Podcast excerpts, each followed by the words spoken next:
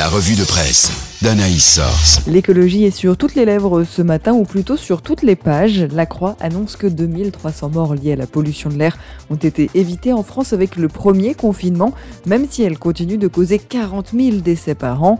Dans la vie, un médecin appelle à une prise de conscience écologique, arguant que l'expansionnisme et l'égocentrisme humain nous ont conduits à coloniser les uns après les autres les écosystèmes naturels.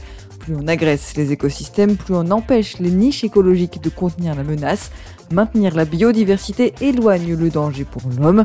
Alors aux États-Unis, une génération se lève contre le réchauffement climatique.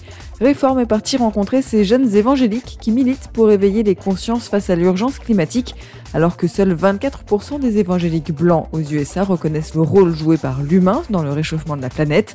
Au Royaume-Uni, en revanche, la cause avait un défenseur de poids.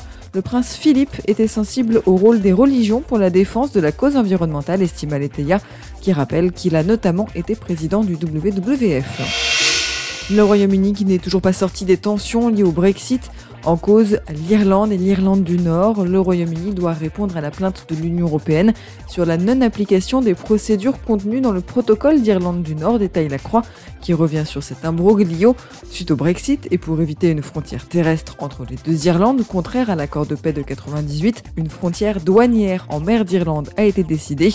Mais face aux tensions, le gouvernement britannique a retardé la mise en place de cette frontière, n'en déplaise à l'Europe. Les responsables religieux de plusieurs dénominations chrétiennes s'en sont mêlés, demandant à l'Union européenne, aux deux Irlandes et au Royaume-Uni de travailler de concert pour mettre fin aux tensions, explique Info Chrétienne. La mesure peut sembler tardive, mais elle est bienvenue, estime Réforme, qui reconnaît qu'il serait vain d'affirmer disposer d'une solution simple, tant les causes de la récente flambée de violence sont profondément enracinées. Enfin, on revient sur l'épineux sujet de l'islam de France. Avec un peu de retard, le sujet de la laïcité fait la une de réforme cette semaine.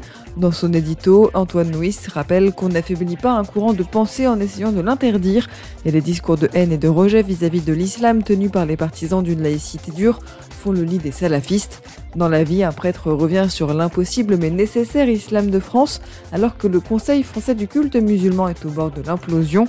Déjà fragilisé, l'instance a été tuée de l'intérieur après la décision de trois de ses fédérations, dont Miligurus, de ne pas signer la charte des principes pour l'islam de France. La Confédération islamique Miligurus, jugée proche du pouvoir turc par la Croix, veut ouvrir une école à Albertville que le maire de la ville refuse, bien que contraint par la justice. Difficile d'y voir clair quand dans le même temps la mairie de Strasbourg vote en faveur de l'association une subvention considérée comme faramineuse par témoignage chrétien. Pour rappel, l'Alsace-Moselle bénéficie d'un régime qui permet le financement des religions par les autorités publiques, remis en cause par 78% des sondés d'après un récent sondage de l'IFOP pour le Grand Orient de France.